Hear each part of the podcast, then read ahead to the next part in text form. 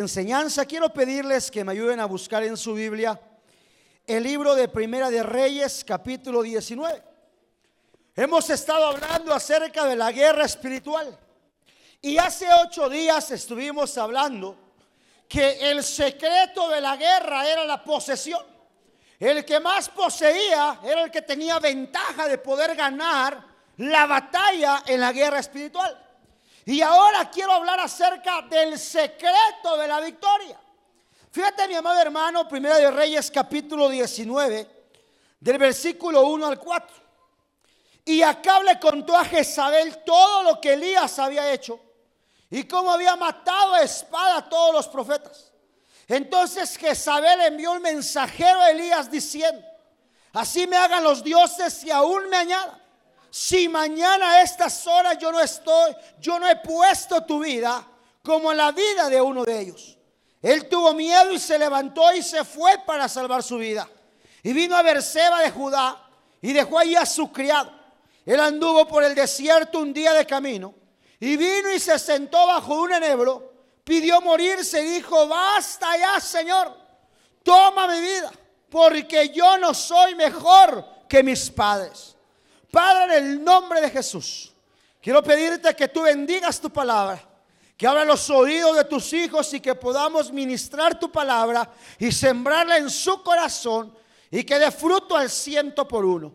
En el nombre de Jesús, echamos fuera todo espíritu contrario al tuyo, declarando, Padre, que todo espíritu de pereza se va y que sea tu palabra ministrada de una manera muy especial. En el nombre de Jesús te damos gracias. Amén, amén y amén.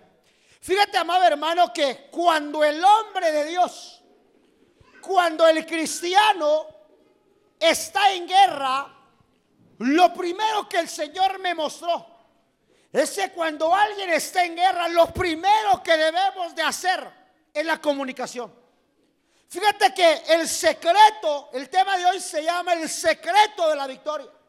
Y el secreto de la victoria en la guerra espiritual se llama comunicación. Fíjate iglesia que cuando hablo de la comunicación, estoy hablando de estar en el campo de batalla. Y estoy hablando de estar en el campo de batalla correctamente. En donde solo nuestra fortaleza, en donde solo nuestro hábitat está alrededor nuestra. Fíjate iglesia que cuando miro esto, me doy cuenta que el diablo siempre tiene planes estratégicos. De tal manera que cuando quiere hacer algo, lo va a hacer fuera de su hábitat. Y cuando lo hace fuera de su hábitat, mire lo que hizo allá. Acompáñenme en el nombre de Jesús. Al libro de Génesis, capítulo 4. Dice que hermano, cuando Caín mató a Abel, dice que Caín lo tuvo que sacar de su hábitat. Versículo 4, capítulo 4, versículos 7 y 8. Si haces bien, no serás aceptado. Y si no haces bien, el pecado está a la puerta y te codicia. Pero tú debes dominarlo. Y Caín dijo a su hermano Abel, vayamos al campo. Y aconteció que cuando estaba en el campo, Caín se levantó contra su hermano. ¿Y qué dice? Y lo mató.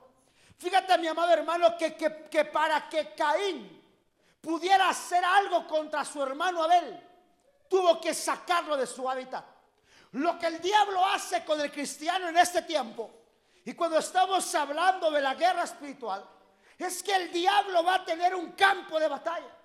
Pero el cristiano tiene que estar en el campo de batalla correctamente para que sea tu hábitat, que sea tu fortaleza la que está alrededor tuyo.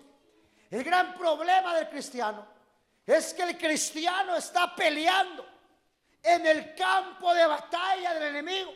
Y aunque más quieras tú levantarte, mientras tú quieras derrotarlo, el campo de batalla, la fortaleza que te está rodeando, es la fortaleza del adversario y no te va a soltar y no te va a dejar. ¿Por qué? Porque estás peleando en el campo de batalla del diablo. Ahora, cualquiera, cualquier fuerza contraria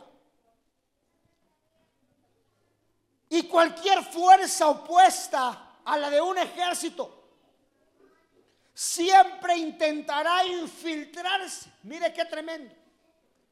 Cuando yo miro la guerra, cuando uno mira las guerras, la historia de las guerras, siempre el ejército contrario, en medio de la batalla, lo que va a hacer el ejército contrario es infiltrarte y infiltrarse en el sistema de comunicaciones de ese ejército. Si ellos logran poder meterse poder infiltrarse al sistema de comunicación del ejército contrario, ten por seguro que están derrotados. Ahora, ¿cuál es el gran problema, iglesia? Que es por eso que cuando usted está en batalla, es por eso que cuando usted comienza a meterse a su propio canal de comunicación, estoy hablando a ese canal de adoración, a ese canal de la intimidad, a ese canal de ayuno, a ese canal de alabanza, entonces viene un hackeo en su canal de comunicación. ¿Cuál es el problema? Que el diablo sabe el canal en donde tú estás.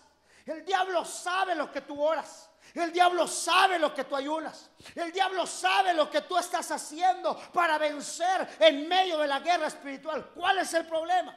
El problema es que el diablo querrá infiltrarse, querrá hackear el canal de comunicación que tú tienes. Ahora, pasa que los enemigos espirituales se están metiendo en nuestro canal. Es por eso que escucho decir a muchos cristianos, fíjese pastor, que yo estaba orando, que estaba yo adorando, que estaba en mi casa leyendo la Biblia, que estaba yo en mi casa alabando a Dios. Estaba yo apostado buscando al Señor y se me vienen pensamientos de muerte. Se me vienen pensamientos de los cuales yo no tengo que pensar porque estoy adorando. Hay gente que le vienen pensamientos de maldición. Hay gente que se vienen pensamientos de pornografía. Hay gente que se le vienen pensamientos inicuos. Hay gente que está pensando y blasfemando en contra de Dios porque hay un canal. Y ese canal en el cual tú estás, el diablo lo que va a hacer es hackear tu canal, hackear tu comunicación. ¿Por qué? Porque al infiltrarse Satanás en tu canal, infiltrarse el diablo en tu, en tu canal de comunicación con Dios, estás derrotado. Quiero que grabe esto en su corazón. Un ejército sin una comunicación eficaz será derrotado. Por eso usted como ejército, como soldado de Cristo, usted tiene que tener su canal de comunicación.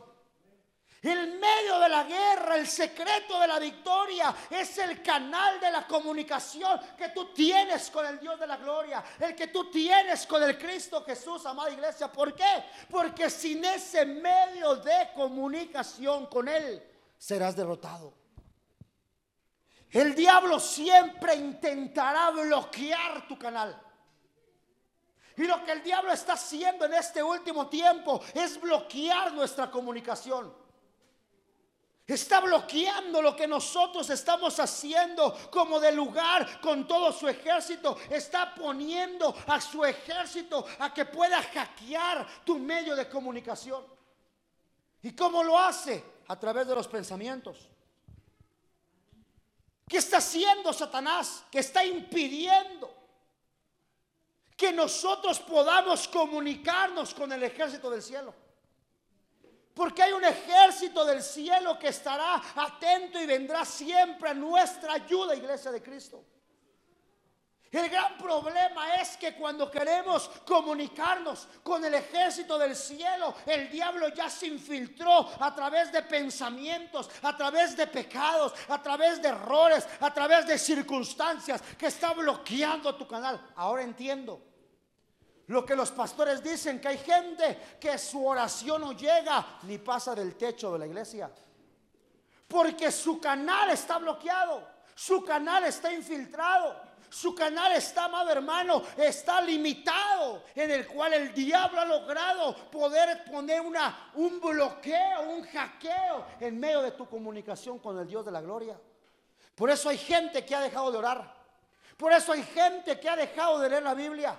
Por eso hay gente que cuando se postra le da sueño. Cuando está orando se acuerda si la olla de frijoles la apagaron o no le apagaron. Cuando usted comienza a orar, suena su teléfono y usted dice contesto o no contesto. Cuando usted comienza a orar, le toca la puerta, amado hermano. ¿Por qué? Porque el diablo siempre va a querer impedir y va a querer bloquear su medio de comunicación. Porque el diablo sabe que si tú no paras de orar y sigues orando, aunque te marquen por teléfono, aunque te toque la puerta y tú clamas y clamas y clamas, algo grande, poderoso sucederá porque Dios estará con nosotros en medio de la batalla. ¿Cuál es el problema? El bloqueo del canal. Esto lo está haciendo el diablo, pero sabe cómo lo está haciendo a través de la mente. Porque, amado hermano, cuando la mente está siendo bloqueada, está siendo tocada, cuando la mente de una persona es cautivada, ha sido aprisionada por espíritus seductores y espíritus que secuestran también tu mente. Ve lo que dice Tito capítulo 1, versículo 13 al 16. La cautivación, cuando hablo de cautividad de tu mente, estoy hablando que la cautivación es el secuestro de la mente. Lo que hacen los espíritus inmundos en medio de la guerra espiritual es secuestrar la mente del cristiano. ¿Y cómo lo está haciendo iglesia? De una manera estratégica. De tal manera que cuando secuestra la mente del cristiano, cuando está cautivando la mente del hombre, lo que hace el diablo es redireccionar su vida y su rumbo. Los pensamientos del hombre comienzan a cambiar. Los pensamientos del cristiano comienzan a cambiar de una manera inexplicable. ¿Por qué? Si antes estabas animado, si antes estabas motivado, pero ahora ya gente no quiere saber nada de Dios. Mira lo que dice Tito 1, 13, 16. Fíjense hermano que esto es algo tremendo. Pero la, fíjense hermano que la mente tiene la capacidad de poder enviar transmisiones al cuerpo para decirle a la mente lo que debe de hacer. Y lo que hace el enemigo es infiltrarse en ella. La mente es la que manda. Nosotros tenemos un centro, me decía mi hijo, ¿por qué nosotros, papá? O mi hija me decía, mi nena me decía, papá, ¿por qué tenemos? ¿Dónde está el cerebro? En la cabeza. ¿Y por qué nuestro cerebro es tan pequeño y tiene grandes cosas? Porque nuestro cerebro es el centro de información que, que el hombre puede tener.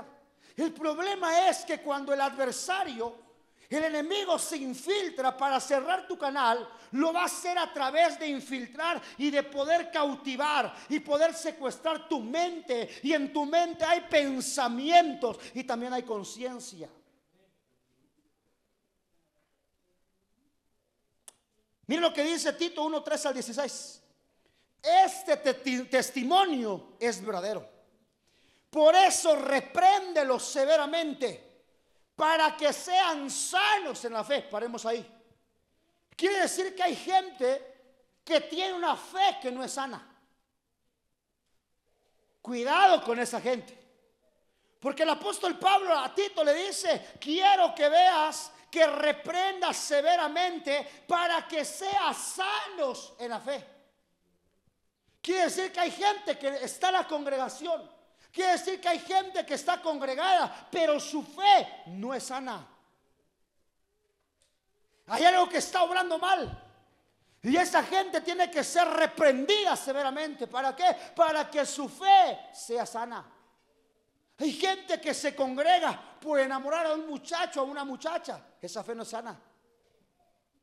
Porque no estamos aquí por enamorar a fulano o a mengano. Estamos aquí para enamorar al Cristo de la gloria, amado hermano. Al que dio mi vida y su vida en la cruz del Calvario y nos compró a precio de sangre. Pero ¿cuál es el problema? que tenemos que ser sanos en la fe, no prestando atención a mitos judaicos y a mandamientos de hombres que se apartan de la verdad.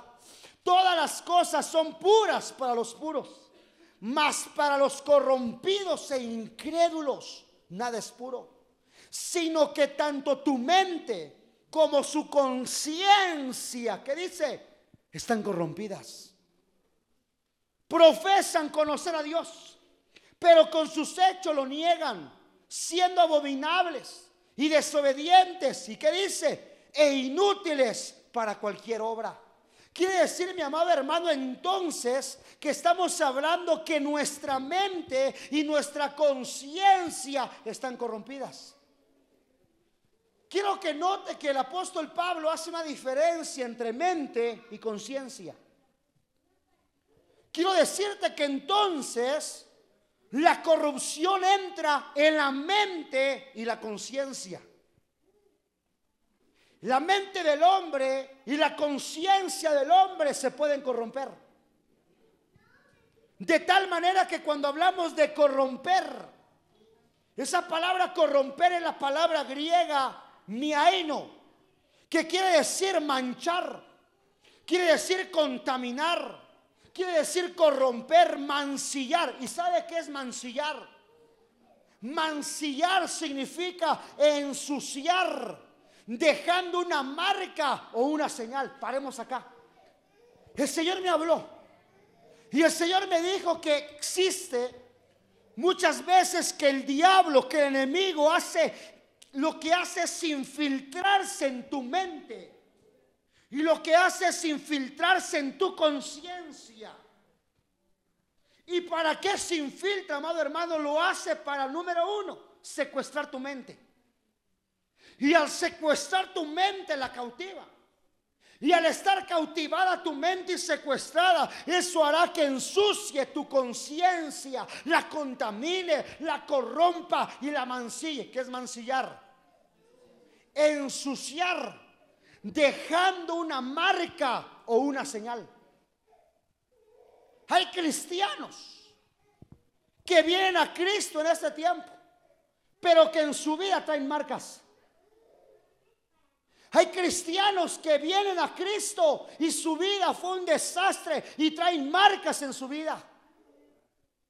¿Por qué el diablo marcas, trae marcas? ¿Por qué marca sus víctimas? ¿Por qué trae señales su víctimas? Un ejemplo, una persona que fue abusada sexualmente trae marcas. Una persona que dejó a su padre trae marcas.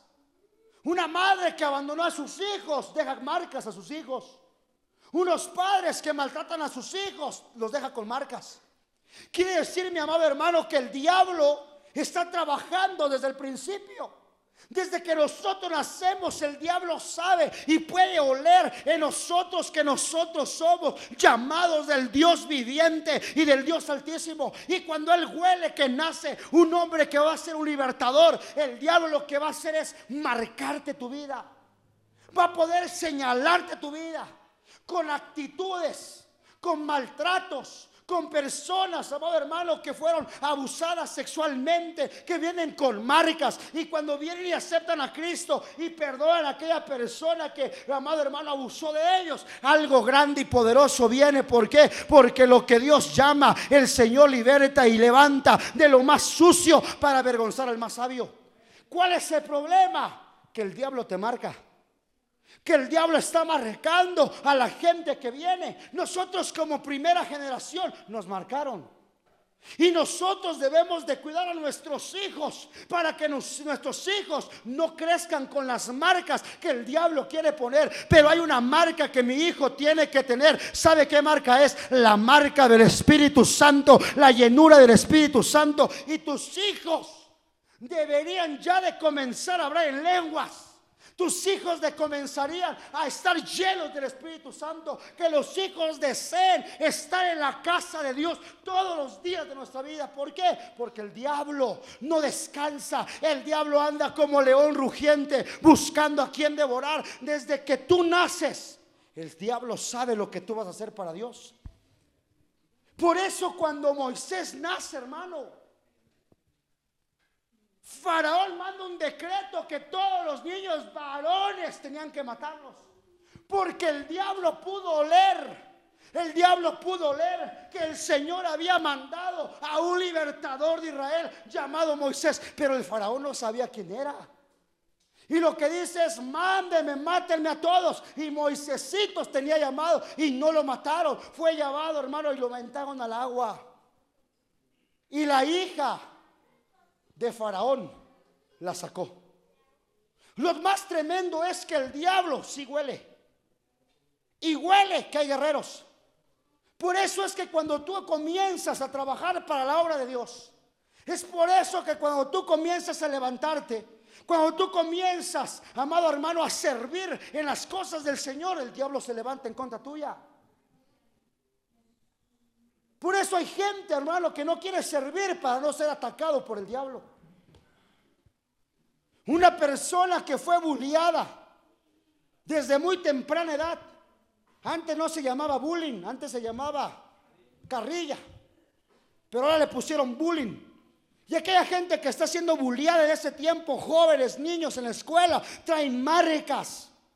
Y lo que hace el diablo es manchar es secuestrar tu mente y la corrompe, decirte que no puedes, decirte que eres un derrotado, decirte que no vas a tener éxito, decirte que no sirves para nada. Pero el Señor te dice, renueva el espíritu de tu mente. Si yo te llamé, yo te capacito, tú puedes, en ti hay victoria, todo lo puedes en Cristo que te fortalece. Aleluya.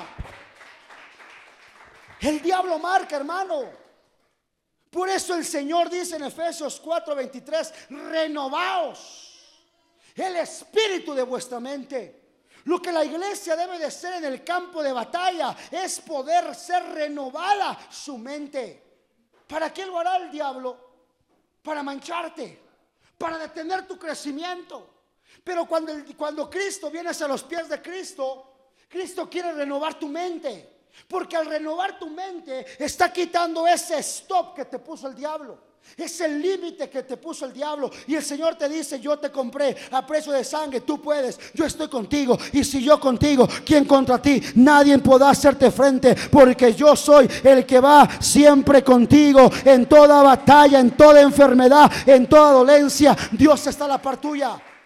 Y el Señor lo que hace es quitar tu mente, tú quitar ese stop que está en tu mente renovaos en el espíritu de vuestra mente. Ahora, yo estaba viendo que esa palabra renovados nos habla de reformados. Ve lo que dice Efesios. Efesios, aleluya, capítulo 4, versículo 23. Gloria al Señor, hermano. Pero esa palabra cuando nos habla de renovados, me llamó bastante la atención.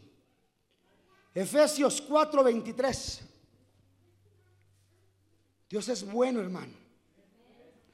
Y para siempre su misericordia. Me llamó bastante la atención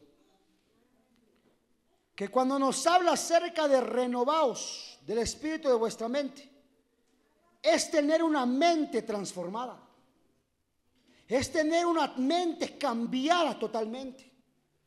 Entonces, cuando nosotros le permitimos al Espíritu Santo tomar el control total de nuestra mente, entonces la conexión de la mente al control del diablo queda totalmente rota.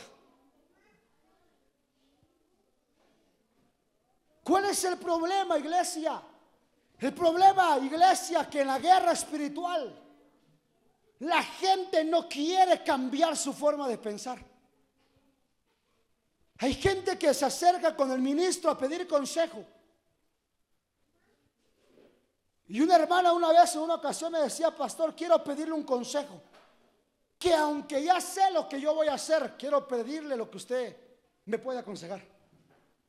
Y le dije hermana, hermana, si usted quiere un consejo, pero ya sabe lo que va a hacer, ¿para qué me pide consejo? Hay gente que quiere pelear la batalla conforme su mente lo piensa. Y cuando uno está en la guerra espiritual, no debe de comenzar a pelear conforme sus pensamientos, sino usted debe de comenzar a pelear conforme lo que el Espíritu Santo le diga lo que usted tiene que hacer. Cuando usted le permite al Espíritu Santo tomar el control total de su mente, el control que el diablo tenía se rompe. Mira lo que dice Primera de Reyes 19, 1 al 4. Este es un versículo que mucha gente se sabe. Pero no le había prestado atención cuando yo estaba hablando de la guerra espiritual. El Señor me llevó a Primera de Reyes, capítulo 19. Dígame amén si lo tiene. Fíjese, amado hermano, que es algo bien tremendo, iglesia. ¿Cuál es la comunicación del diablo con el hombre? ¿Cuál es la estrategia diabólica del diablo contra el hombre? ¿Y qué sería lo que el hombre debía, debería hacer en medio de esa guerra? Dice la Biblia, y acá le contó a Jezabel todo lo que Elías había hecho y cómo había matado a espada a todos los. Paremos ahí. Quiero que vea esta enseñanza ahora. Dice la Biblia que el profeta Elías había matado a 850 profetas los cuales unos eran profetas de Baal y los otros eran profetas de acera. ¿En dónde fue? ¿Los mató en dónde? En el monte Carmelo. Y dice que los mató a filo de espada. Entonces, ¿Qué hace el diablo cuando un guerrero está en batalla? Póngame atención. Me gusta que me presten atención. ¿Qué hace el diablo cuando usted está en batalla? El diablo observa. Y cuando el diablo observa, envía a este hombre llamado Acaf a decirle a su mujer, Y le comienza a contar a Jezabel todo lo que Elías había hecho. ¿Por qué vino acá a contar a Jezabel? ¿Y por qué lo vino Jezabel contarle acá? Porque sabemos que la cabeza del matrimonio de Acab era Jezabel. Había un matriarcado. De tal manera que cuando le cuenta,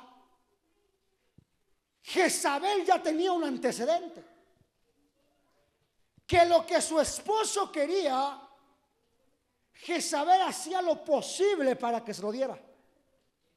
¿Se acuerda cuando le pidió la villa de Nabot? Y Nabot no se la quiso dar. ¿Qué hizo acá? Le contó a Jezabel y le dice Jezabel, acá, ¿por qué lloras? Es que le pedí la viña a Nabón y Nabón no me la quiso dar. No te preocupes, le dijo Jezabel. Yo te la voy a dar. Y Jezabel tuvo el plan, la estrategia, las ideas de lo que tenía que hacer y logró darle la viña de Nabot acá porque se lo pidió. Presta atención. El Señor me dijo, ¿por qué acá no tomó represalias contra Elías. ¿Y por qué Acab le contó a su mujer? Porque sabía Acab que si Jezabel le pedía algo, Jezabel se lo iba a dar. Y cuando Jezabel escuchó lo que Acab le estaba contando, de lo que este guerrero había hecho y cómo había matado a espada a todos los profetas, ¿sabe lo que hizo Jezabel? Jezabel comenzó a planear. Jezabel comenzó a maquinar. Jezabel comenzó a hacer lo que tenía que hacer para poder saber cómo meterle miedo a ese guerrero. Entonces lo que hace el diablo, número uno, que cuando ve a un guerrero en batalla, cuando ve a un hombre sirviendo a Dios, lo que el diablo está haciendo es comunicándole para qué? Para que se formen ideas, maquinaciones, planes estratégicos, tramas. ¿Y para qué? Para que todo comience con un pensamiento. ¿Sabe qué significa Acaf? Acaf quiere decir semejante al Padre. Lo que nos está hablando, hermano amado, que el diablo es un usurpador. Lo que significa ser semejante al Padre quiere decir que este hombre quiere darse un título de lo que no es. Usted no puede darte un título de lo que usted no es. Yo no puedo ponerme un título de lo que yo no soy. Más aparte, a Dios no le interesan los, los títulos. Al Señor lo que le interesa es un corazón contrito y humillado que jamás va a despreciar. Pero este hombre lo que hizo fue maquinar. Fue idear. Fue tramar lo que tenía que hacer. ¿Y sabe cómo lo hizo? Número uno, tramó. El diablo trama. El diablo no es como usted y no es como yo. Perdóneme hermano, pero el diablo para atacar trama. El diablo piensa. El diablo sabe cuál es tu talón de Aquiles. El diablo sabe de qué pie cojeas. Y el diablo para que te haga caer comienza a planear. Nadie me puede decir, Pastor, es que yo caí, pero no sé por qué caí. Si yo, amado pastor, estaba en oración, estaba en intimidad, estaba haciendo esto, estaba haciendo aquello. No es cierto, hermano, porque el diablo te estudió, el diablo miró tu vida. Y cuando tú le das respiración al diablo, cuando tú le das respiración a Satanás, entonces hay una desventaja para ti. Y el diablo trama, el diablo planea. Y yo creo que Jezabel dijo, bueno, acá ya me contaste, ahora qué voy a hacer, qué idea tengo, qué le voy a hacer, le tengo que manchar su pensamiento a este hombre, ¿cómo se lo voy a manchar? Porque si yo mancho su pensamiento, el campo de batalla es mío y no es de él. Y sabe, hermano amado, lo que hizo. Mire lo que dice el versículo número 2. Entonces, Jezabel envió, ¿qué dice? Un mensajero. Paremos ahí. ¿Qué usa el diablo, hermano? Un mensajero. Y ese mensajero que está usando, entonces lo que el diablo está haciendo con ese mensajero es que el canal o el medio de comunicación lo hace para enviar su mensaje. Y ese mensaje puede ser por una persona, por una cosa o por algo que hay a tu alrededor. El diablo planea. Nadie puede decir, pastor, es que caí. Nadie cae de la noche a la mañana. El diablo lo que hace es que es un proceso. Cuando el diablo envía transmisiones demoníacas contra tu mente, cuando el diablo comienza a tener la idea, la estrategia, el trama, va a mandar transmisión sobre tu mente. Va a enviar mensajeros en tu mente. Y lo que va a hacer, amado hermano, es que usted debe de, esa progresión al comienzo del ataque. Porque si no lo detiene, ese mensajero otorgará el mensaje sobre tu mente. Ahora, mire qué tremendo es esto. Porque cuando esto lo hace, mire lo que dice la Biblia. El mensajero llegó a Elías. Ahí Elías hubiera dicho, para, yo no quiero saber nada de lo que tú me traes. Si yo estoy orando, si yo estoy en intimidad, si yo estoy buscando al Señor y de repente están, amado hermano, llegando pensamientos a mi mente, yo desde ese momento digo, Padre, reprendo estos mensajeros que quieren ensuciar mi mente. Pero ¿qué pasa cuando usted recibe esos mensajes? ¿Qué pasa cuando una persona está solo en casa?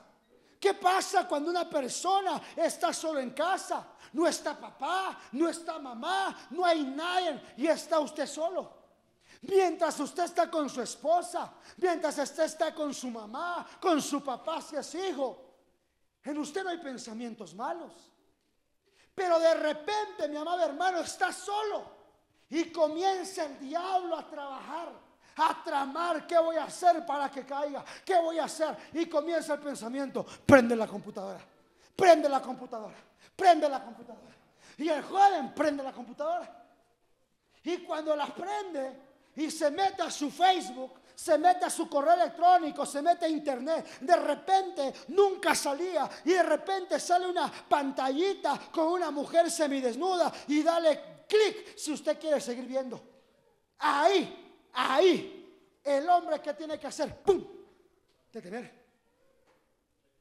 Pero el impulso es tan grande que el mensaje que manda el diablo es tan grande que el hombre es impulsado a darle clic a ese lugar. Y cuando le da clic a ese lugar, ya lo llevó a una página pornográfica, pornográfica, pornográfica. Y usted ya vio pornografía, pornografía, pornografía. Y al final acabó en masturbación. ¿Qué hace el diablo? Trama.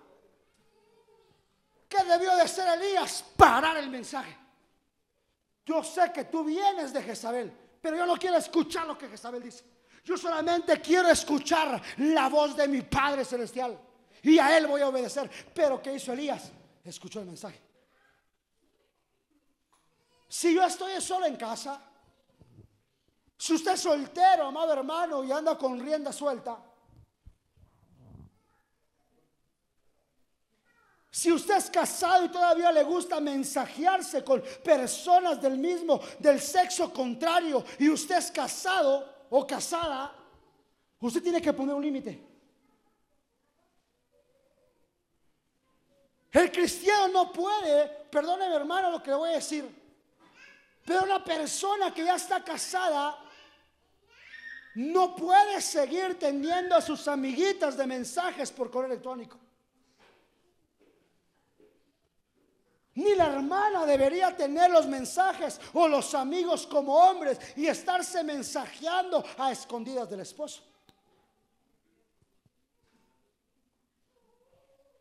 Si de repente me llegó el mensaje de mi ex y yo estoy tratando de cambiar, yo bloqueo a mi ex. Ah, no. Como el diablo dejó marcas y señales el diablo sabe qué marcas tú traes y qué es lo que te ha costado abandonar y dejar. Y tiene que el diablo rascar a tu pasado. Y va a tu pasado y trae tu pasado al presente y a ti te emociona. ¿Y sabe por qué emociona? Porque no hay una restricción en mi mente y mis pensamientos. Si yo estoy solo en casa, y me manda un mensaje, hermano, una mujer, un hombre. Y dice, hermano, quiero que me ministres. Y usted como le gusta dar mucho amor, jóvenes, vengas a la casa, no hay problema. Y se cree tan madura que quiere jugar con fuego. El que, el que juega con fuego, tarde o temprano, se quema. Y llega la hermana, el hermano por un consejo y le da consejo. Y esa noche terminó acostándose con ella. ¿Qué debo de hacer yo? Restringir al mensajero. Porque el mensajero lo que va a hacer es otorgar el mensaje que el diablo quiere que tú hagas. ¿Qué fue lo que hizo este hombre? Escuchó. Diciendo, así me hagan los dioses y aún me añadan. Si mañana a estas horas yo no he puesto tu vida como la de uno de ellos. ¿Qué hizo el mensajero? Transmitió el mensaje. El enemigo hace que el mensaje se reciba.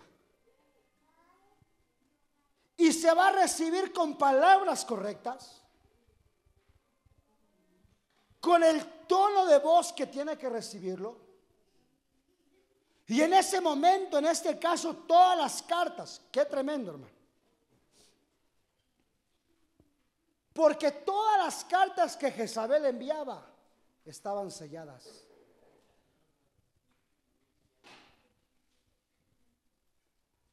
Quiere decir que cuando Elías vio el mensaje y lo escuchó y vio de quién venía, tenga por seguro que Elías fijó que el sello de esa carta era de Jezabel y que no estaba jugando.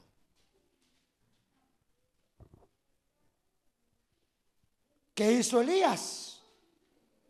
Recibió la información. Recibió el mensaje. Y cuando lo recibió, lo que este hombre, este hombre tuvo que hacer, ¿qué tenía que hacer? Discernir. ¿Qué tenía que hacer? Desglosar el mensaje. ¿Qué tenía que hacer? Preguntarse de quién vino esto. Cuando me refiero de preguntarse, significa que él tenía que interpretar de lo que iba a suceder entonces. Si yo veo un mensaje que no está bien en mi celular, si la plática que yo estoy teniendo en mi celular no es correcta, yo bloqueo. Lo más lamentable, te voy, a, te voy a contar y yo sé que esto va a quedar grabado. Hay una página por redes sociales que critica de un ministerio muy grande, hermano, en todo el mundo. Pero muy grande, hermano. Y sale, hermano, porque en redes sociales todo se ve. Y dicen, ¿cómo es posible que este supuesto apóstol, dicen ahí, y ponen la foto del apóstol y el nombre del apóstol? ¿Cómo es posible que este supuesto apóstol le esté dando like y tenga amigas en este índole? Y aparece, hermano, las fotos. Y usted sabe que en el like aparece quién le da like. Y aparece dándole like este supuesto apóstol a mujeres en bikini. Le está dando like a personas con poca ropa. Y estos hombres que critican dice, ¿cómo es posible que un ministro de Dios, que un supuesto apóstol tenga en sus amistades este tipo de personas? Hay a veces que no queremos, mire, perdóneme hermano. Pero no es que no, no discernamos, no deslocemos o recibamos la información. Simplemente el hombre no quiere dejar de hacer lo que está mal.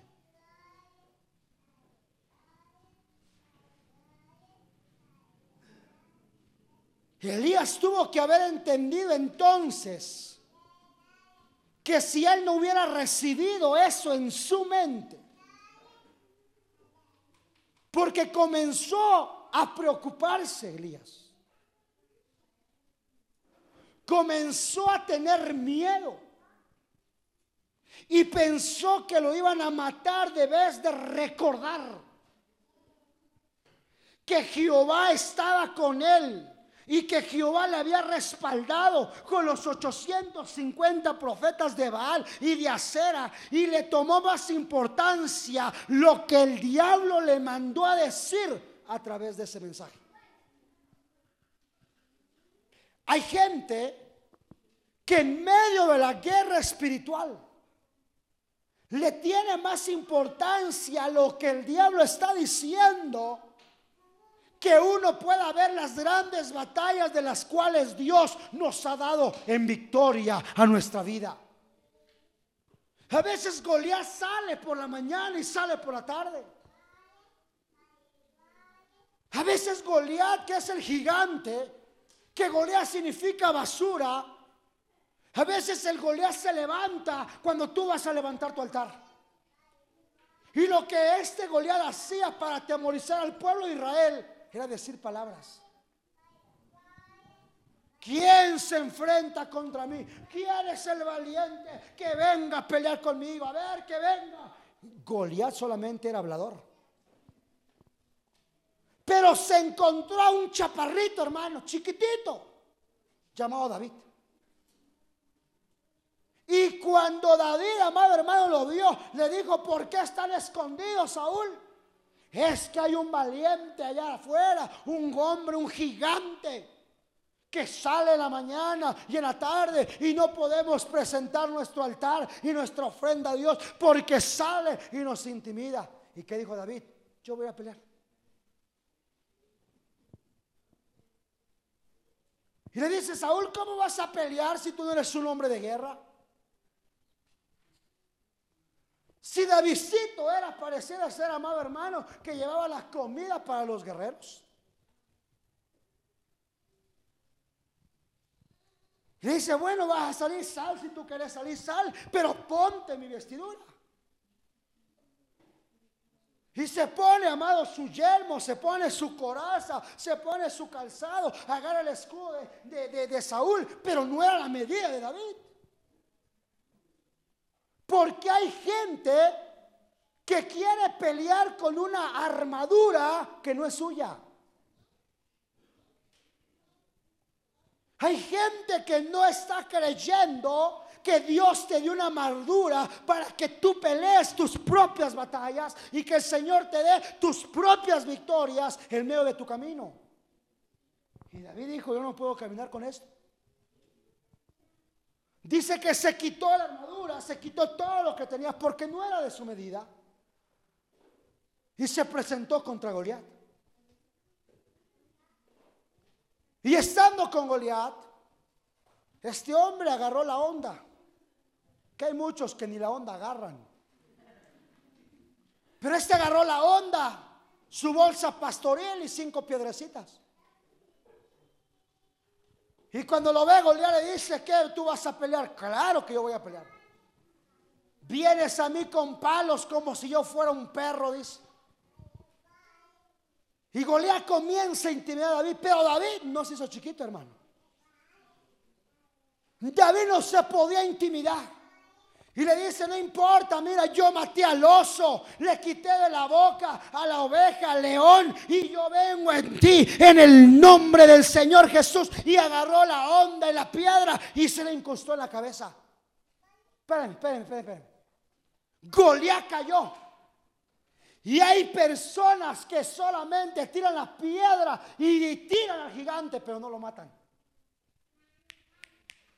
Hay gente que siguen con el gigante muerto, tirado, pero todavía no muere. Y lo que hace el gigante que está tirado, le incrustó la, la, piedra. Y hay gente que tiene al gigante y lo siguen cargando con la piedra en la frente. Y cuando el diablo comienza a atacar, lo que el diablo hace es alimentar al gigante que tú derrumbaste, pero que no mataste. El Señor me decía, hay iglesias que siguen cargando con su Goliat. El Señor me decía, hay gente que sigue cargando con la basura de su vida pasada y no quieren soltarla. Goliat cuando le incrustó, hermano David, la, la piedra Goliat y Goliat cayó, David corrió y le quitó la espada y le cortó la cabeza. Pero hay gente que no quiere cortarle la cabeza a la basura. Hay gente que no quiere soltar su pecado. Hay gente que entre más oremos y estemos reprendiendo y aunque nos metamos en ayuno, en oración, si usted no quiere soltar al gigante, ese gigante en su vida jamás se va a morir. No depende del pastor. Es que el pastor ya oró.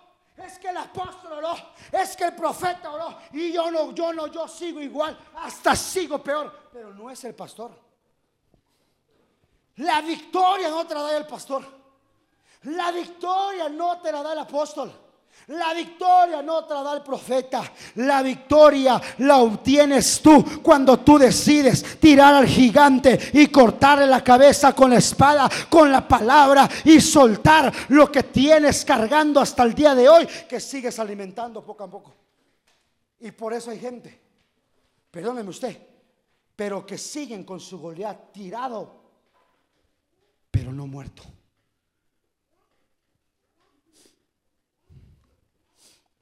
¿Qué hizo Elías? Recibió la información. Él tuvo que haber entendido que Dios estaba con él. Al final para Elías hubo una respuesta a lo que estaba viviendo. Pero, pero perdóneme. La Biblia dice que las cosas que nos dejaron escritas en el pasado es para darnos una enseñanza y que nosotros no cometamos lo mismo. ¿Cuánto se hubiera ahorrado Elías si desde que llegó el mensajero no lo hubiera recibido?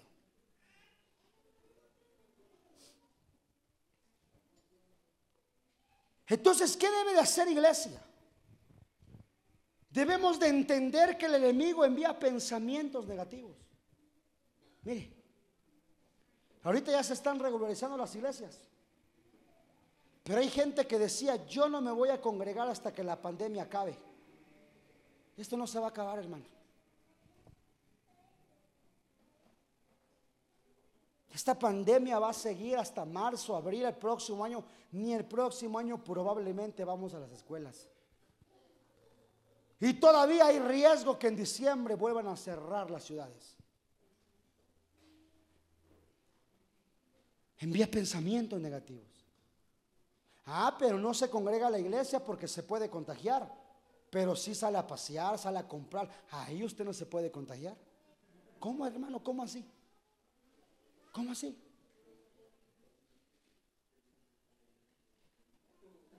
El diablo hace pensamientos negativos. Pensamientos en su camino. Es un ataque directo contra su mente. Y usted siempre tiene que recordar que el secreto de la guerra espiritual es la posesión. Si Dios toma el control de tu mente, ningún espíritu de temor ni de miedo se apoderará de ti. Pero si se llega a apoderar el miedo y el temor, la batalla es del diablo.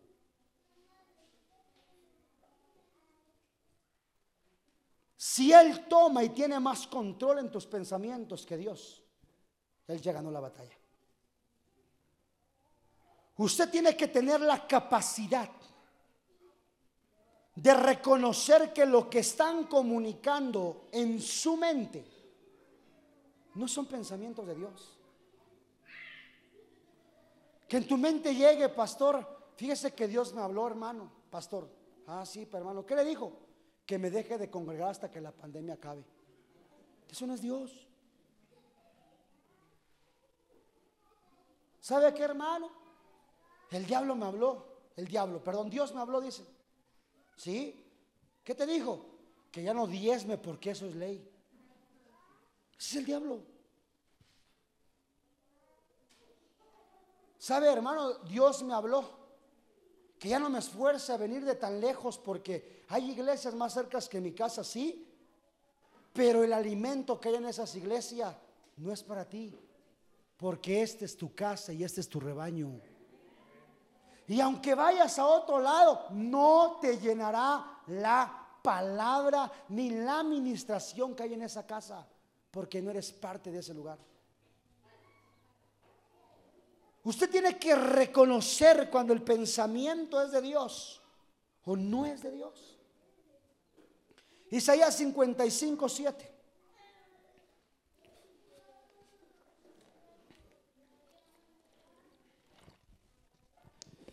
No permita,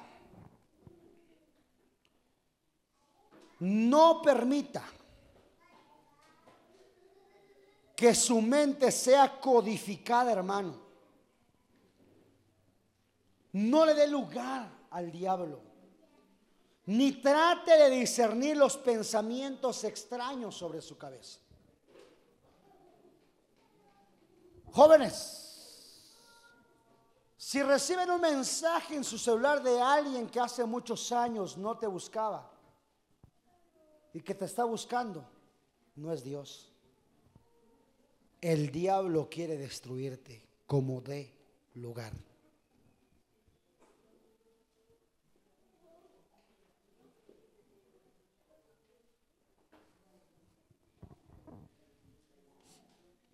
¿Qué diferencia hay entre la mente y los pensamientos? Présteme atención, iglesia.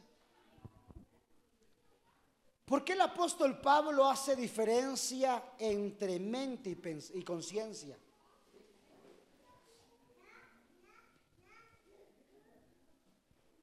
La mente es el vehículo, dice la psicología, ¿no?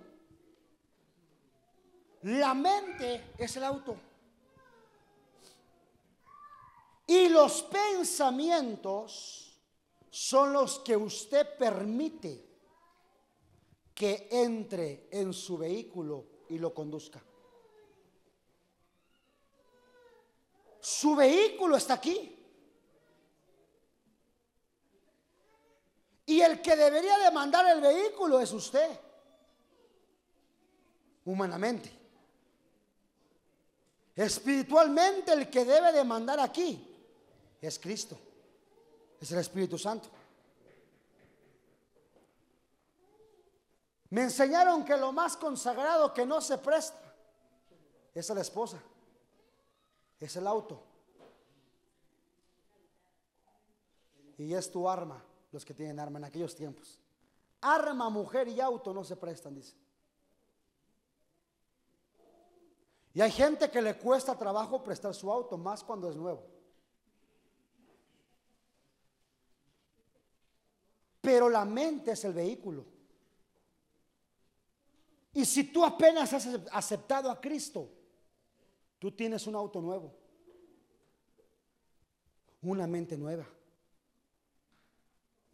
El problema es quién a quién estás subiendo a tu vehículo aquí.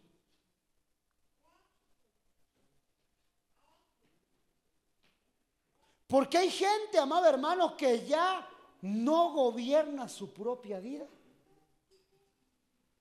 sino que los visitantes que les subiste a tu auto, imagínate, hay gente que tiene un auto que parece limusina y va llena. Serio, en serio, estoy hablando en serio, hermano. Yo sé que le da risa. Pero hay gente que tiene un limusinón acá arriba. ¿Y cuál es el problema? Que ya no son ellos los que conducen el vehículo, sino están siendo los extraños que ya conducen tu propia vida en este tiempo. Mira lo que dice Isaías 55, 7. Abandone el impío su camino y abandone el hombre inicuo sus pensamientos. Hay dos cosas que Isaías nos habla que tenemos que abandonar. El camino y los pensamientos. Y vuélvase al Señor, que tendrá de él compasión al Dios nuestro, que será amplio en perdonar. ¿Qué es abandonar? Esa palabra abandonar en el hebreo es la palabra asaf. Y asaf significa aflojar. Dice, afloja los pensamientos que traes. Significa soltar.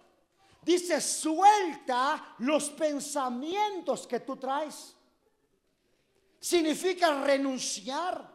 Significa abandonar significa dejar libre, significa quitar para acá. Solo hay una solución para tus problemas. Hay una solución para la gente que ha estado enferma por muchos años en su alma. Y la única solución que Dios tiene para tu vida es decirte, suelta todo pensamiento que te ha estado dañando tu vida hasta el tiempo de hoy. Pastor, ¿cómo me dice que suelte de la persona que dañó mi vida íntegra? Yo te voy a contar algo. En Guatemala, en un congreso de pastores, se subieron unos pastores de otro país, de Europa. Contaba la hermana que Dios los mandó a predicar a, a una tribu. Y cuando llegaron a la tribu, dice que nadie los quería. De tal manera que dice la hermana que estando en el lugar, dice que el, pastor tuvo que salir a visitar, a hacer la obra, y ella se quedó en su casa. El pastor muy tarde llegó a su casa y dice que esa noche, cuenta la hermana, llorando lo contó, que esa noche tres hombres se metieron a su casa a robar. y que la ataron de pies y manos y que la violaron toda la noche los tres hombres.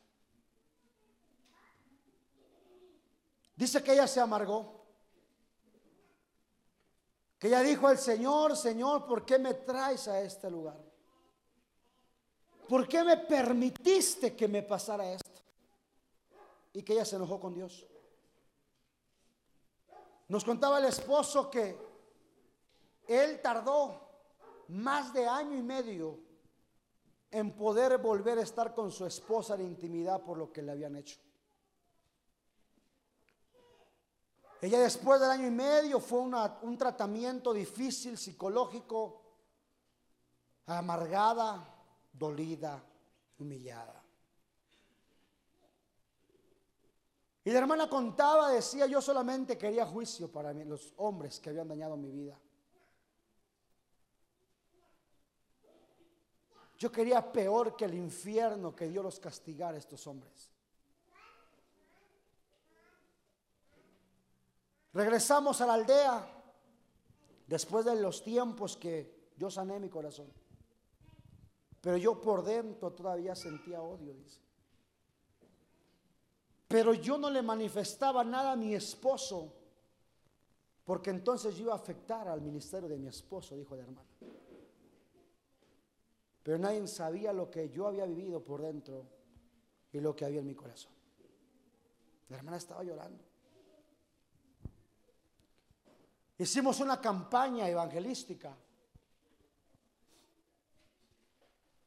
Y me tocó predicar un día, me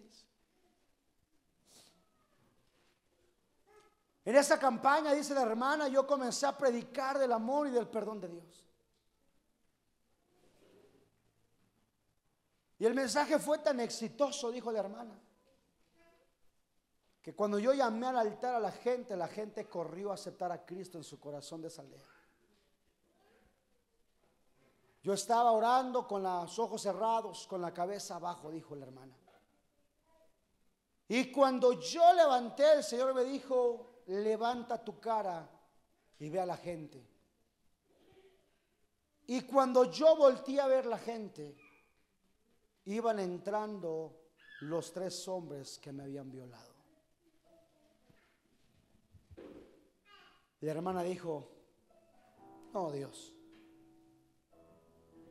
todo lo que tú quieras, pero no lo salves. Dice que ya en el altar tuvo un gran lucha entre Dios y sus sentimientos. De tal manera que la hermana dijo, no Dios, por favor, yo quiero el infierno para ellos. Ellos me lastimaron. Y Dios le dijo, es fácil predicar del perdón, pero es muy difícil poder perdonar a aquellos que te hacen daño. Dice que la hermana tiró al suelo a llorar. Mire, el auditorio estaba llorando con lo que ella estaba platicando, hermano.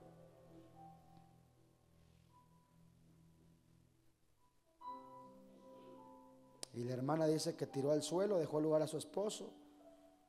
Ahora, no solo esas tres personas aceptaron a Cristo porque Dios los quiso salvar.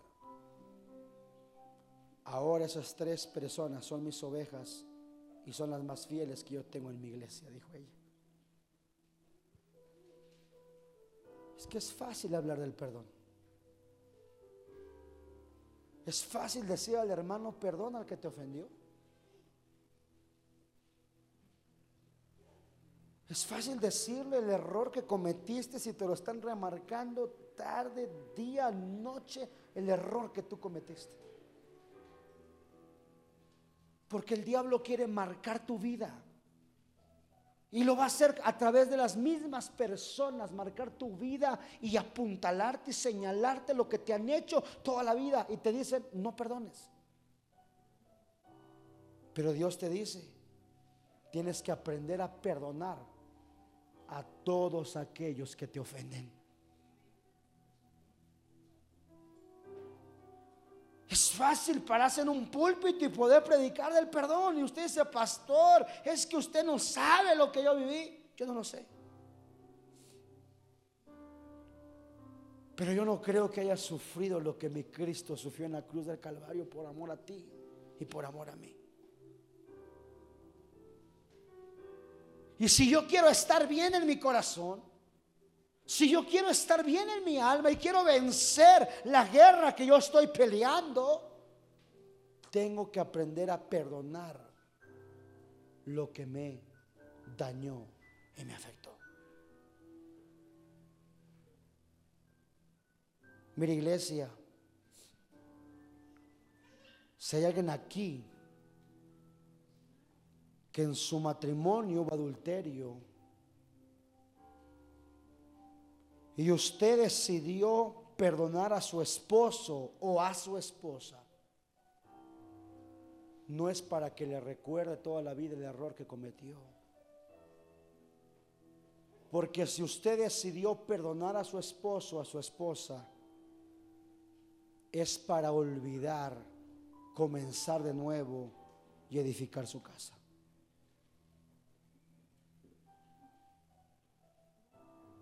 El diablo no quiere ser alguien que esté paseando tu vehículo. El diablo quiere ser el conductor de tu vehículo.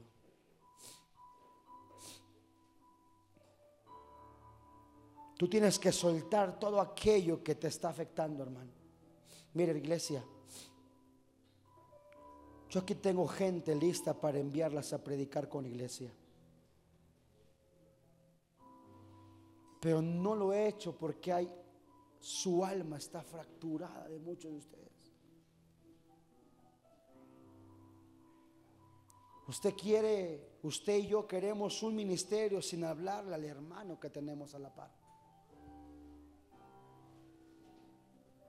¿De qué me serviría yo estar aquí en el altar como un hipócrita y no hablarle a mi hermana Liliana que está ahí, porque a veces llegamos a la iglesia y ni saludamos, ni un saludo, ni cómo estás. El diablo no quiere solamente subir a tu vehículo. El diablo quiere conducir tu vehículo. Quiere conducir tu vida para poder controlar tu mente, controlar tu voluntad, controlar tu intelecto y controlar tus emociones. ¿Quién es el conductor de tu vehículo en este tiempo? ¿Quién ha sido el conductor de tu vehículo en este día? Porque déjame decirte que hay gente a nivel iglesia que sigue siguen y siguen viviendo de su pasado. Y el pasado no nos ha soltado. Y al no soltar el pasado es que el gigante fue derrotado, pero no murió.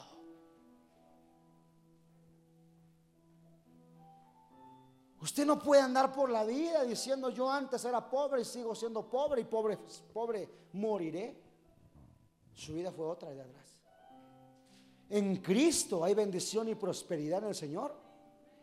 Y su familia, sus hijos no tienen que vivir como usted vivía antes. Usted debe de cambiar las marcas que usted tuvo. Usted no debe de pegarle a sus hijos como usted le pegaban con un garrote, con un cinturón, con un cable mojado. Usted no puede tratarlos igual.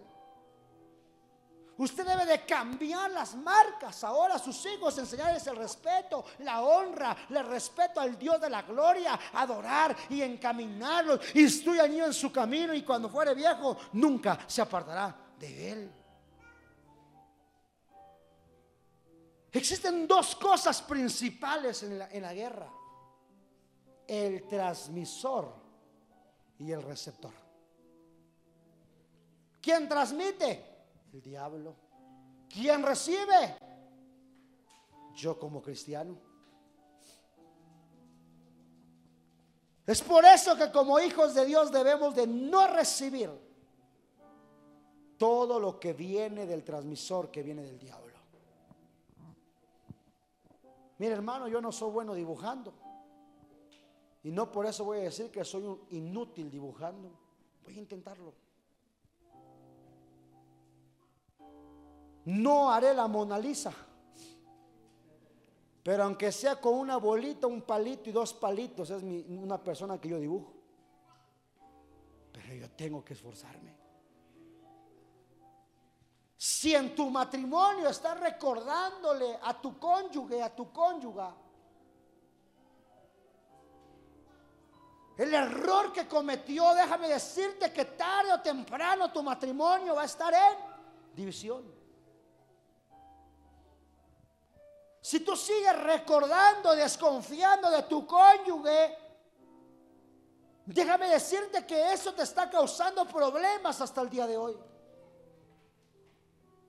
Hermanos varones, casados jóvenes, si ustedes siguen dándole like a mujeres ajenas, tienen como amigos a mujeres de poca ropa, ten por seguro que tarde o temprano tendrás problemas con tu esposa. Y perdónenme hermanos casados, matrimonios jóvenes, pero no le puede decir a su cónyuge, es mi vida privada. Y es mi celular y yo le voy a poner clave a ti no te importa ni tampoco a ti te interesa. No. Porque si tú te decidiste casarte con el cónyuge es compartir una misma idea, una misma visión, una misma cosa en tu casa. Y en tu casa no puede ocultarse nada. Y no puedes esconder nada. Lo que tú hagas, tu esposa tiene que saberlo. Hay a veces esposos que ni saben sus esposas cuánto ganan porque le quitan todo al esposo. Después hablaríamos de la economía del esposo. Cuando hablamos del ataque principal a los es un ataque principal a los intercesores del Dios de la gloria. Y el cuando hablamos del ataque principal a los intercesores, ¿sabe qué es? es un espíritu de distracción.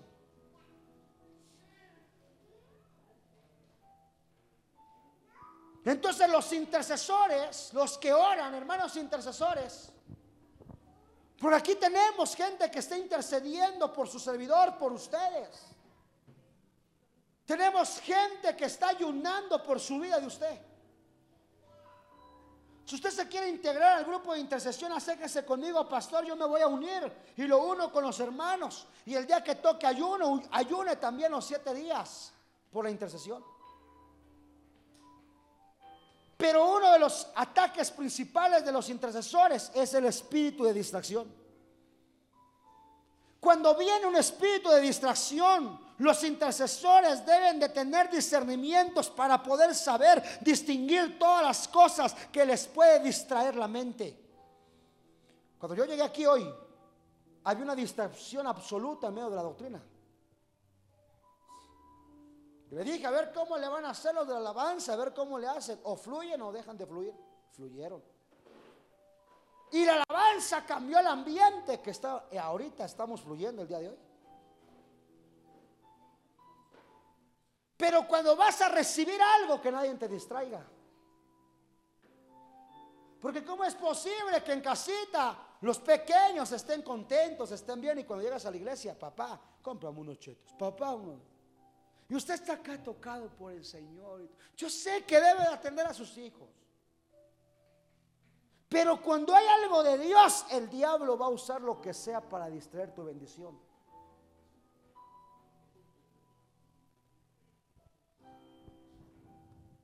Si usted recibe de pensamientos, si usted recepción de esos pensamientos de parte del diablo, todo se viene para abajo, hermano.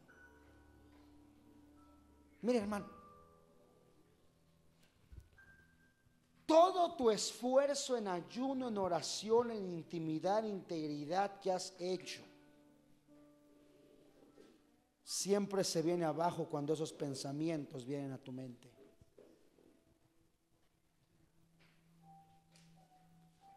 20 pasos y para ti pareciera que estás subiendo una cuesta, una, una montaña y por trabajo das 20 pasos y estás esforzándote. Y el último día que te faltaba un escalón para alcanzar tu promesa, el diablo dice, no lo puedo detener. Y te manda tu, tu, tu, tu talón de Aquiles y ese último escalón que te faltaba te hizo retroceder hasta el inicio de donde comenzó las escaleras. Fíjate hermano, te voy a contar algo. Ayer que estábamos en la junta de ministros, el pastor Abraham nos contaba algo, que había un hombre que había sido atacado por el diablo. Pero el hombre decía, no, a mí nadie va a detenerme lo que a mí ni el diablo me va a detener. Si él me da una bofetada, yo le voy a dar dos. Y dice que cuando llegaba el ataque del diablo a su vida, el hermano seguía predicando la palabra con grande fuerza. Y dice que después llegaba una enfermedad otra vez a su vida para que dejara de predicar. Decía, no importa que esté enfermo, ya me dio una bofeteada, ahí te van dos. Y dice que le echaba más enjundia al mensaje. Y venía otra enfermedad para callarse. Y hermano, entonces él comenzaba a predicar de tal manera que este hombre estaba ganando más almas y más almas y más almas para el reino de Dios. Y el diablo lo dejó de atacar. Porque el diablo supo y dijo, cuando yo le doy una bofeteada, este me da dos. Tengo que buscar una estrategia para poder derrotar a este predicador. Usted no puede detenerse por la enfermedad. Usted no puede detenerse, amado hermano, por lo que está viviendo. Usted tiene que seguir. Tiene que seguir. Tiene que seguir. Mira lo que dice Nehemías 6, 1 al 3. Con este yo termino el día de hoy. El secreto de la victoria se llama la comunicación. Pero la vas a tener fácil. No, hermano. Porque el diablo se va a querer infiltrar a tu canal de comunicación. Los guerreros de oración tienen que tener un equilibrio. Miren hermanos, usted sabe cómo, a dónde, cuándo y a qué hora se tiene que mover en medio de una guerra espiritual. Nunca le dé la espalda al enemigo. Aunque debemos ser capaces de reconocer las artimañas del diablo, no debemos entretenerlas. No debemos de jugar con ellas y darle al diablo más crédito de lo que él no merece. Simplemente si me llega un mensaje que no es mío, no lo leo, lo borro y lo bloqueo. Si me están mandando mensajes a este número, ¿qué tan difícil es comprar un chip nuevo, hermano? A ver, ¿por qué no cambia su chip? ¿Qué difícil es? Vale, creo que aquí en el Estado de México 30 pesos. ¿Qué le cuesta? ¿Qué le cuesta? Ah, está derribando el gigante cada ocho días, que el pastor se desgaste, derriba al gigante, pero usted no lo mata. Si este es mi problema, hermano, lo dejo. Si este es mi problema, ¿cuál es el problema, hermano?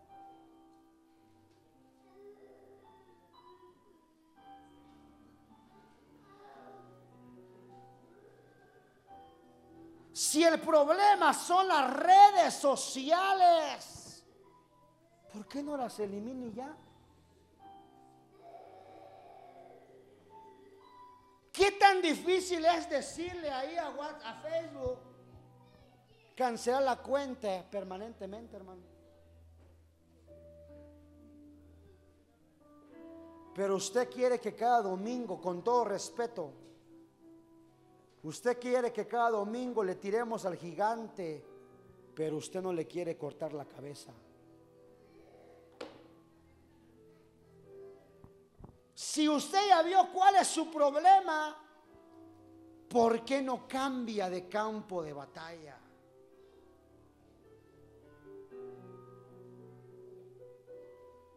quiere pelear siendo inmaduro, estando en el campo de batalla del diablo, lo va a derrotar. Nehemías 6.1, yo termino, hermano. Y aconteció que cuando se le informó a Zambalat, a Tobías y a Gesén el árabe, y a los demás enemigos nuestros que yo había reedificado los muros y que no quedaba ninguna brecha en ella, aunque en aquel tiempo yo no había sentado todavía las hojas de las puertas. Zambalad y Gesén me enviaron un... Ahí quién es el enemigo? Dos enemigos. Zambalat y Gesem, ¿qué enviaron? Un mensaje. Ve a ver, hermano, qué tremendo es esto. Diciendo, ven, reunámonos en Kefirim, en el llano de Ono. Pero ellos tramaban hacerme daño. Y les envié mensajeros diciendo, yo no es, yo estoy haciendo una gran obra y no puedo descender. Porque ha de detenerse la obra mientras la dejo y descienda vosotros. Me llamó la atención, amado, que cuando Nehemías estaba reedificando los muros, dice que todavía no estaban las puertas. Póngame atención, iglesia. Las puertas todavía no estaban. ¿Qué estaba levantando? Los muros. Esos muros son las fortalezas. Quiere decir que para que usted comience a cerrar su campo de batalla, levante muros que no se caigan como a nosotros. Y después le digan las murallas torres.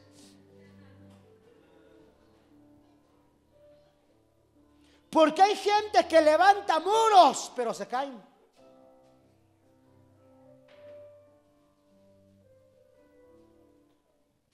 Este enemigo levantó los muros, pero cuando estaba levantando los muros, dos enemigos le enviaron un mensaje. Nemías, baja de allá arriba, ven. Vamos a tener una convivencia. Ven, por favor. Y Nehemías dijo, no, yo no puedo dejar la obra porque si yo me bajo por atenderlos a ustedes, la obra de Dios se para y yo no quiero que se pare.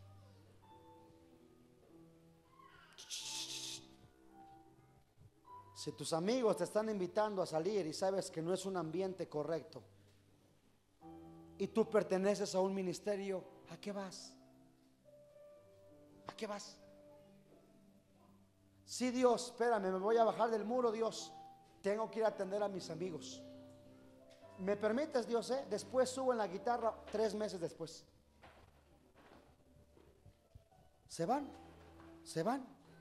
Tres, cuatro, cinco, seis, siete meses, ocho meses. Y cuando usted regresa a la iglesia, usted quiere que su privilegio lo esté esperando. Hermano, ¿cómo cree? Ah, pastor injusto. Usted no me quiere. Todos me odian. Es que usted está deteniendo mi crecimiento como salmista. Yo no lo detuve.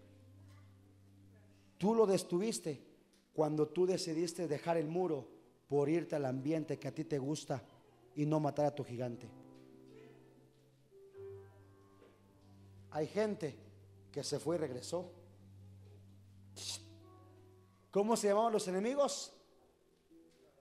Zambalat y José. ¿Sabe qué significa Zambalat? El dios de la luna. ¿Sabe qué representa Zambalat? Al dios de la luna. ¿Y sabe qué es la luna? La luna representa la inconstancia.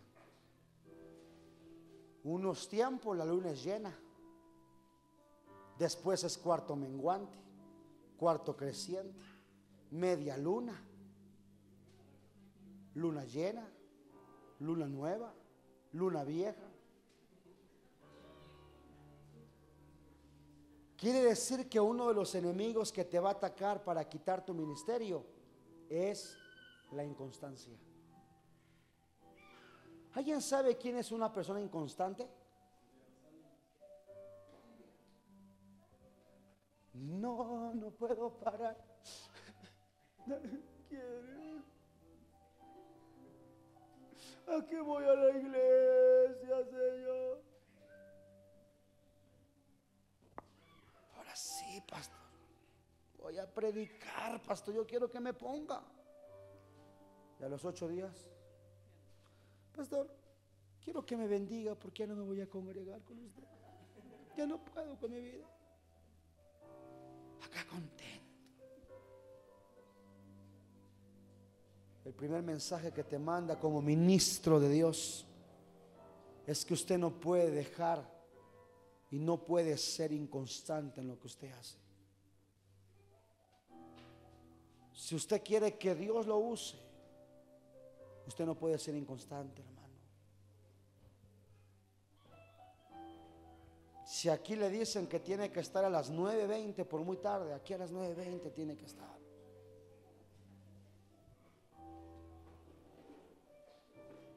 Usted no puede estar ahora aquí, hermano, pastor. Hoy no toco, hoy no predico, hoy no sirvo, pastor, porque hoy me peleé con mi esposo. Me lo cacheteé, pastor, me lo cacheteé. Mejor dentro de ocho días.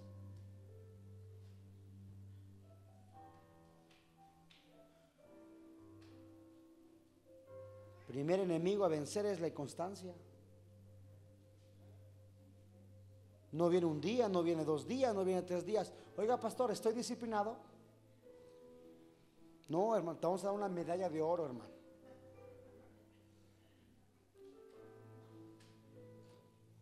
Inconstancia. Pero ¿sabes qué significa Gesem? El segundo enemigo que envió el mensaje es Gesem. ¿Y sabe qué significa Gesem? Nacido en la estación de lluvia.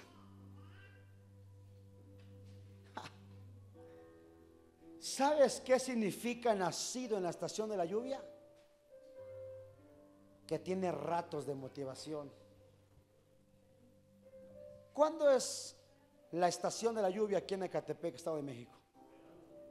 ¿En verano? ¿Qué meses son? Junio, julio y agosto. Ahí están los ecatepecoñaños.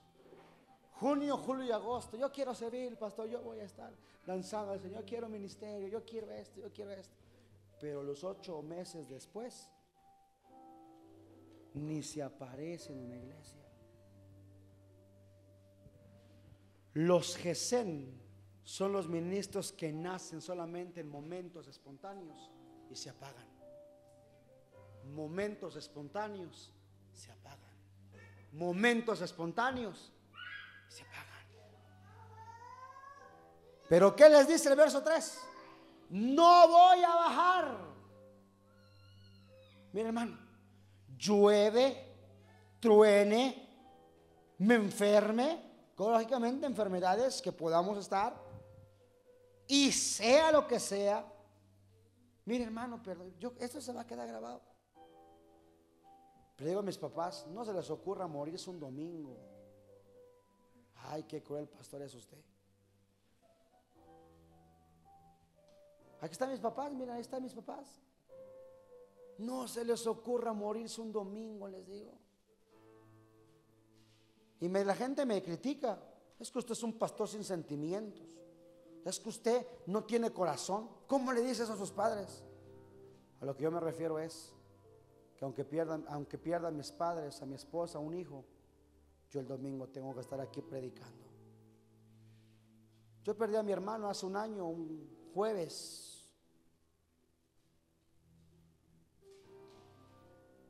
Y me hablaban por teléfono muchos, pastor, si va a haber culto tomes el día, tomes el día.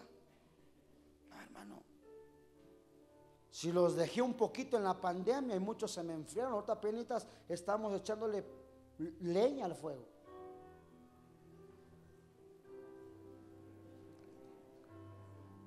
¿De cuáles quieres ser tú? ¿De los que bajen y se vayan con sus amigos? De los que se bajen del muro porque hay un problema y no quieren solucionar el problema y se van. O quiere ser de aquellos que aunque haya problemas, luchas, circunstancias críticas, murmuración y batallas, yo voy a estar firme creyendo que el que me llamó no fue el pastor y no fue el hermano. El que me llamó es el Cristo de la gloria y a Él tengo que serle fiel siempre y todos los días de mi vida. A mí no me llamó usted, hermano. A mí me llamó Dios. Y el día que yo falle, no le fallo yo a usted primero, le fallo a mi Dios. Pero hay gente que no piensa eso, porque el vehículo lo tienen los pensamientos. Medita en esta palabra. El secreto de la victoria es la comunicación. Ahora me entiende. No sé. Vamos a, a orar, mis amados hermanos, en el nombre de Jesús.